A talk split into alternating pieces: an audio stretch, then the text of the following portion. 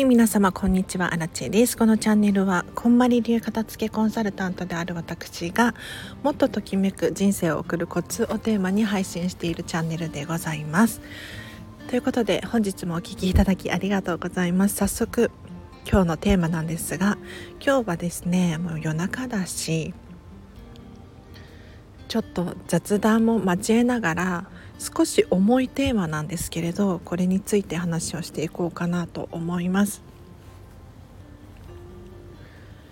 お片付けって辛いよねっていう話です。いやこのチャンネルではお片付け楽しいよとかって言ってるんですけれどあの楽しいんです。実際確かに楽しいんですよ。ただ何が辛いのかっていうとここで言う辛いっていうのは皆さんの想像とは違うかもしれないです。というのもやり方がわからなくて辛いとかもうごちゃごちゃすぎて辛いとかそういう意味での辛さではなくお片付けっていうのはもう字の通り型をつけるっていうことなんですね。で特にこんまりメソッドでお片付けをすると一つ一つのものと向き合わなきゃいけないんですよ。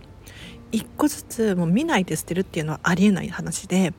一個ずつ手に取って残す手放すっていうのを見極めるんですね。で残すのは何で残すのか手放すのはものに対しても何で手放すことになったのかっていう理由を一個ずつ明確にしていくんですよ。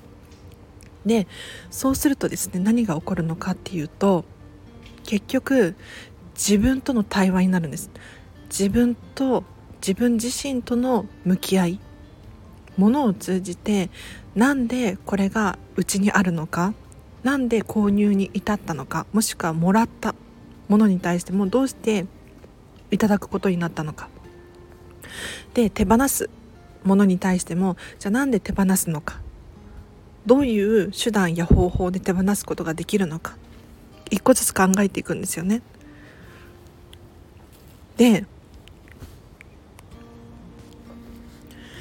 ここからが今日の本題かもしれないんですけれど あのお片付けを通して人生に型をつけるっていうのを本当に私も片付けレッスンを通じて何度も何度もお客様がねこの人生に型をつけるっていうことに対して目の当たりになってでどうやってその後進んでいくのかっていうのを何度も何度も見てきたんですよ。そうするとやっぱりお片付けの最中って本当に辛そうなんですよね。苦しそうなんですよ。正直な話私のお客様でねもう何人もあの片付けを通してこう苦しくて辛くて泣いたっていう人が本当にいらっしゃるんです。でまあプライベートだからね理由は申し上げられないんですけれどあのアラチがいじめてるとかそういうわけではなくって物私が持っているもの皆さんが持っているものに対して、まあ、過去への執着と未来への不安この2つによって私たちは物を手放すことができないんですけれどこれともうね本当にこの過去への不安あ過去への執着未来への不安この2つと心の底から向き合わなければならないっていうのは正直辛いんですよ。例えばアラチェの場合あんまり過去にねいい思い出がなかったりとかするんです。本当にトラウマ級の出来事とかたくさんたくさんありましたよもう今でこそよくよく耐えたよねみたいなそういうことたくさんあります皆さんもね本当につらかったこととかあると思うんですけれど物を通して思い出すんですよそれらについて。でまあアラチェもねあんまり人に言えるようなことではないかもしれないし言ったところで皆さんがどう思うかわからないんですけれど例えば私の場合は卒業アルバム全部捨ててしまいました 全部手放してしまいましたもう今でも思い出すだけで本当に辛いんですけれどあの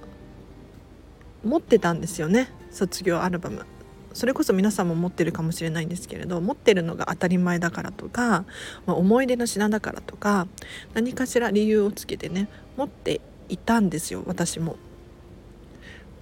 ただやっぱり嫌な記憶とか辛い記憶って思い出したくないじゃないですか。で片付け祭りコンパニメソッドの片付け祭りの一番最後に思い出の品を片付けましょうっていうカテゴリーがあるんですけれどその時にやっぱり卒業アルバム手に取って全然ときめかなかったんですよね。でもう本当に過去を手放したいっていう一心からもう手放しました。そしたら何が起こったかっていうとなんかね今までモヤモヤしていたこととかなんか辛くて苦しいなっていう思いから解放されたようなすっきりした感じがしたんですね。なのでお片付けしている最中っていうのはなんかあれやこれや悩んだりとかもう辛い苦しいっていう思い出がね蘇ってきたりとかすると思いますでこれ捨てなきゃいけないの捨てなきゃいけないって思うこと自体が辛いとかありますよでもそれら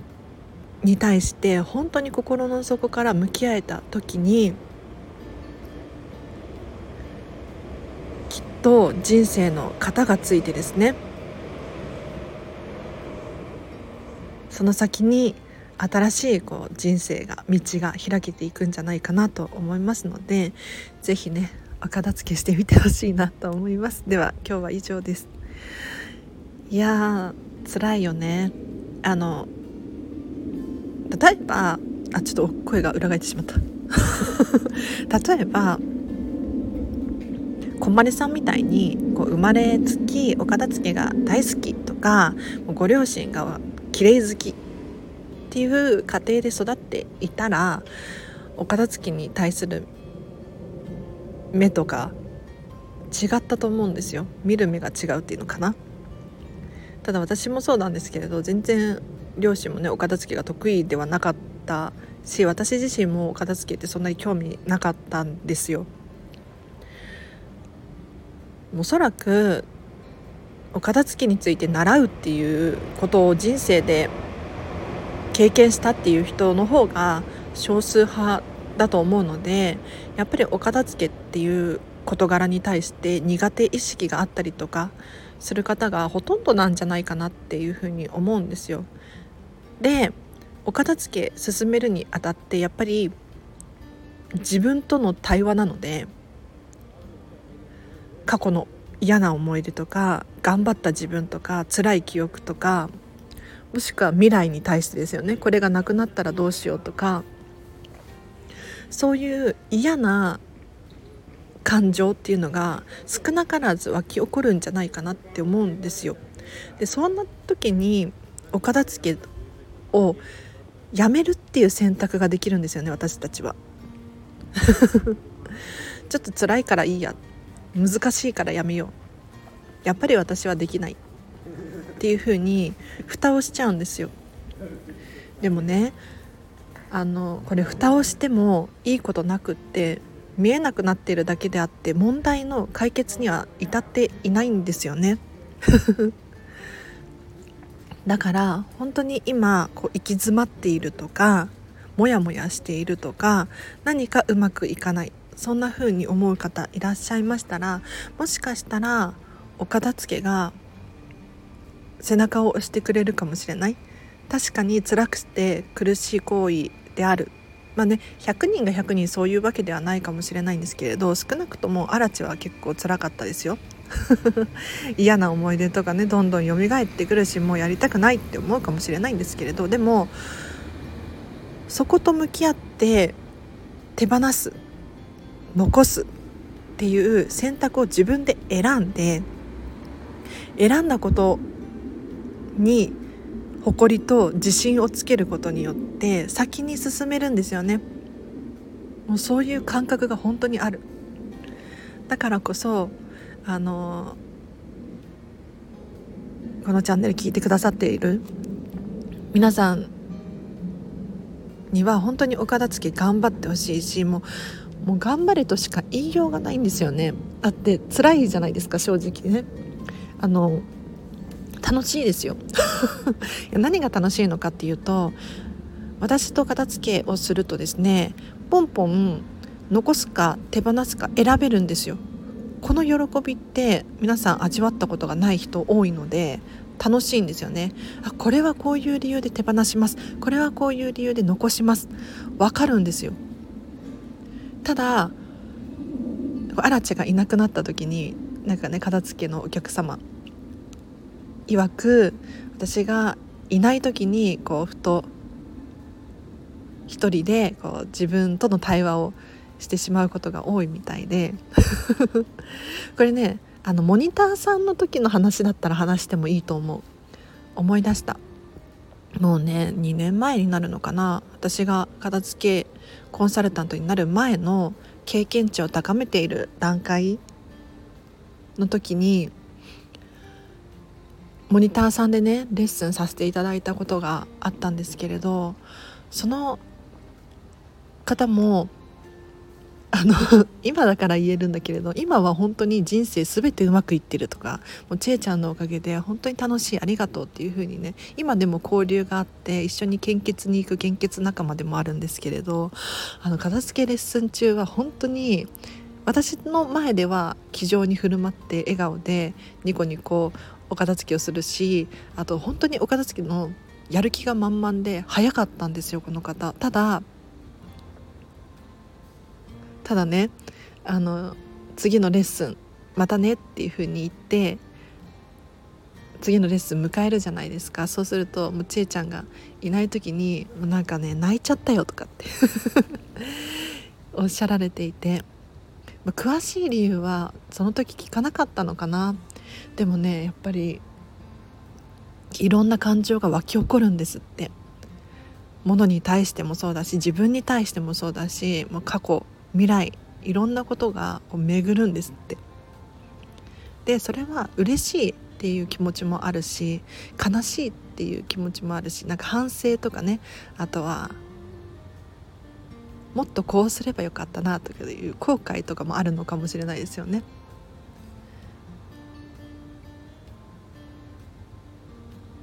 懐かしいな。そうそんなねモニターさんもいました。はい。でねあれから私も成長しましてですね、まあ、何面泣かせたことやらっていう。あの怒ってるわけじゃない。本当に私優しい口調で言ってるつもりなんですけれどあのやっぱりね苦しかったり辛かったりでもこの方たち嵐のせいでとかっていう風に言わないんですよ。うん面白いことに。そりゃそうですよね。だって自分との対話なんですから。なので是非ねお片付け苦しくて辛いですけれど楽しいことも待ってますので是非お片付け終わらせて人生の型をつけましょう。はい。では今日はここまでです。で雑談してもいいですか？はい。全然コロッとテーマ変わってアラチェマイクが欲しいっていう。ここに来てようやくマイクが欲しいなって思ってたんですよあのスタンド FM 撮る用の。あの1年10ヶ月くらい経つんじゃないかな。そんな経たないかな。あのこのチャンネルを始めても毎日のようにねライチを撮っているんですけれど最近気になるのが音。自分自身でもあの私のラジオ聞き返すんですがやっぱりね音が気になるんですよね。iPhone のマイクで今はね撮っているんです。そのままもうポチッとボタンを押して何もイヤホンとか使わずにそのまま iPhone のマイクで撮っているんですがあの確かに iPhone のマイク性能がいいので別に悪くはないんですよ。悪くはない。ただ良くはないですよね。でなんかやっぱりマイク使ってた方がプロっぽいじゃないですか。音が綺麗に入っている。これっていいですよね。聞き心地いいですよね、まあ、音が綺麗な状態って何かっていうと例えば私が喋ったこう風？風？ななんて言ってる口からふって吐息が出るじゃないですか。これが入ってしまうとかあと外の雑音が入るだったりとかあとはそうだな。なんかこう手を動かしたりとかして喋ってるのでそれがこうさざっとねなんか聞こえてしまうっていうこともあったりするんですよ。でもマイクだったらおそらく声しか入らないんじゃないかな、まあ、まあちょっとね大きな音とか入るかもしれないんですけれどいいですよね。で最近外で収録するっていうことも増えてきたのであの風が入るとちょっと困るんですよ。風が入ったりとか。なのでこうマイクによくついてるふわふわが欲しいなみたいな。わかります？なんかふわふわしているマイクが欲しいなとかって思って風よけのね。ちょっと今マイクを検索する日々でございます。もしおすすめのマイクがあれば教えてください。あのただ問題があってあのお金ないんですよ。そうお金がなくって。いやなんでこんなにお金がないのかなって、まあ、もちろんディズニーに行き過ぎっていうのもあるんですけれど自分に対する投資が結構大きくなってきているんですね。例えばこんまりの研修が今今週も木曜日かな？にあって名古屋まで行かなきゃいけないんですよ。で名古屋の往復の交通費とかあとはそのセミナー自体も無料じゃなくって実は。名古屋まで行けば受けられるわけじゃないんですよ。お金払わなきゃいけないので。これもお金かかりますよね。あと他にも日々他のセミナーとか勉強をしていたりとかするのでまああっという間にお金がなくなるんですよ。ただねありがたいことに実はこのスタンド FM 収益化ができておりましてこの利益でちょっとマイク買いたいなって思ってるんですよ。うん なんかせっかく皆さんが私に払っていただいたお金これをなんか私が遊んで過ごすのではなくってなんかより皆さんに還元できたらいいじゃないですか。だからスタンド FM の聞き心地を良くしたいなっていう意味でもマイクに投資したいんですよ。ありがとうございます。本当にありがたいですね。もうちょっと雑談してもいいですか？なんか口滑っちゃったなっていう放送だったりとか、まあ、夜中にねあの愚痴を喋っちゃったなとかそういう回に関しては有料にさせていただいてるんですよ。実は。あとあの片付けセミナーとかもこのスタンド FM でね最近始めたのでそれも有料でこれはあのがっつりこんまりメソッドなので有益な情報なので有料にさせていただいてるんですけれどそれをねもう本当にありがたいことに購入してくださる方が何名もいらっしゃるんですよもう1名じゃないんですよもう10名まではいかないかもしれないんですけれどあの結構な数いらっしゃって本当に嬉しいんですね。でもう何か還元しなきゃいけないですよね。もちろん私が喋っている情報自体に価値がある価値を見いだしてくれているからあの買っていただいて返金とかね返品とかしてないっていうことだと思うんですけれどそれでもねなんかよりいい方法ないかなって今ね模索中でちょっと来月から本気で本当にメンバーシップ始めます。はい。ちょっと今月はちょっとどういろいろ考えた結果いろいろアイデアが浮かんできてしまったので先延ばしにしちゃったんですね。で先延ばししすぎるのも良くないなって思うのでちょっと来月には始めます。で今のところ考えてるのは最低これだけやればいいやっていうふうに思っていて、えーとメンバー限定の LINE のオープンチャットです。これは交互期待。私もすっごく楽しみにしています。アラチェファンの交流ですね要するに。でここに入るにはもう課金してる人しか入れないので悪い人いないはずなんですよ。アンチみたいな人は私に課金しないはずだから悪い人いないんですね。で同じ興味関心お片付けっていう興味関心もしくはアラチェっていう人に対しての興味関心。で共通項があるのですごく会話しやすいと思います。